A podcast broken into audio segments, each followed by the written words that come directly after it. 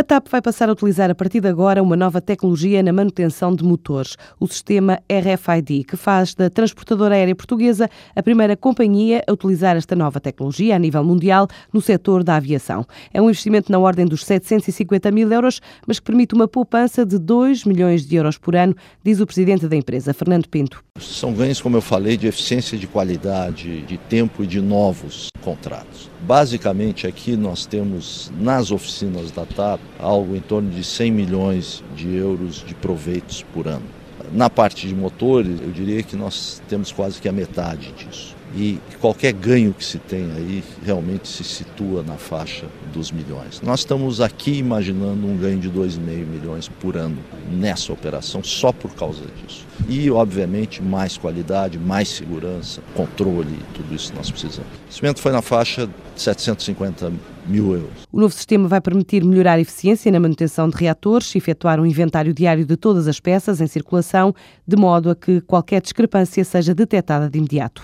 O Grupo ONI conseguiu receitas de 60 milhões de euros no final do primeiro semestre do ano fiscal da empresa, que terminou em dezembro. Em termos comparativos, a ONI cresceu na ordem de um milhão de euros face ao ano anterior e viu a cota de colaboradores subir 10%. A natureza dos resultados é mesmo o destaque pela positiva por parte do presidente executivo da ONI, Xavier Rodrigues conseguido crescer nas receitas num contexto de contração. que temos feito aumentando em 30 pessoas eh, o tamanho da nossa equipa. Temos feito como apoio de um grupo de bancos internacionais que estavam a financiar este nosso crescimento. Estamos satisfeitos também porque são os primeiros resultados de um novo plano estratégico que passa por aprofundar eh, com novos serviços e aplicações que misturam o mundo das comunicações com o mundo da informática em soluções no âmbito da segurança, dos data centers. Portanto, tem uma qualidade e uma natureza diferente do que tem sido no passado. Depois do reforço de pessoal em 2011, o grupo totaliza 319 colaboradores, pretende continuar a crescer este ano com a entrada em Moçambique e a abertura em Espanha área que está a crescer eh, bem acima de, de, do 2% do crescimento das nossas receitas. Eh, eu estimo que neste momento estaremos a crescer mais de 5%. Conseguimos fechar o nosso primeiro projeto em Moçambique, que é um mercado que estamos a acompanhar com atenção, e vamos lançar eh, definitivamente a operação em Espanha, através da Uni Espanha, que temos criado nos últimos meses. A consolidação do Grupo ONI passa assim pela Península Ibérica e também por África, onde marca presença em Angola.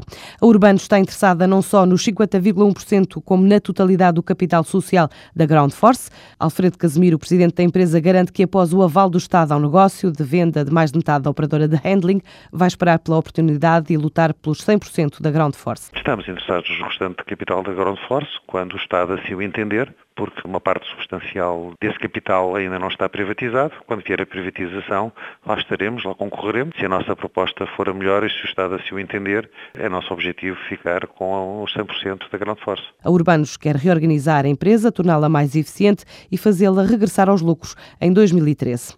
A Xerox considera que o prémio de melhor empresa para trabalhar em Portugal atribuído pela Exame não é mais do que o reconhecimento da gestão e do trabalho de todos os colaboradores, diz o diretor-geral da empresa no nosso país, Pedro Pedro Quintela. No fundo, é fruto do investimento que a companhia tem feito ao longo dos anos em proporcionar excelentes condições de trabalho, promover políticas familiarmente responsáveis, apostar na formação e desenvolvimento dos seus colaboradores. Isto, no fundo, faz parte da nossa cultura e é um dos nossos pontos fortes enquanto organização. A companhia portuguesa é considerada benchmark a nível da corporação, ou seja, é aquela companhia que ao longo dos anos tem sustentadamente apresentado os melhores resultados e isso para nós é um, um grande motivo de orgulho. A Xerox é cotada na Bolsa de Nova Iorque que possui fábricas no Reino Unido, Irlanda e Holanda, conta ainda com um centro de investigação em França e também é no continente europeu que dá emprego a cerca de 16 mil pessoas.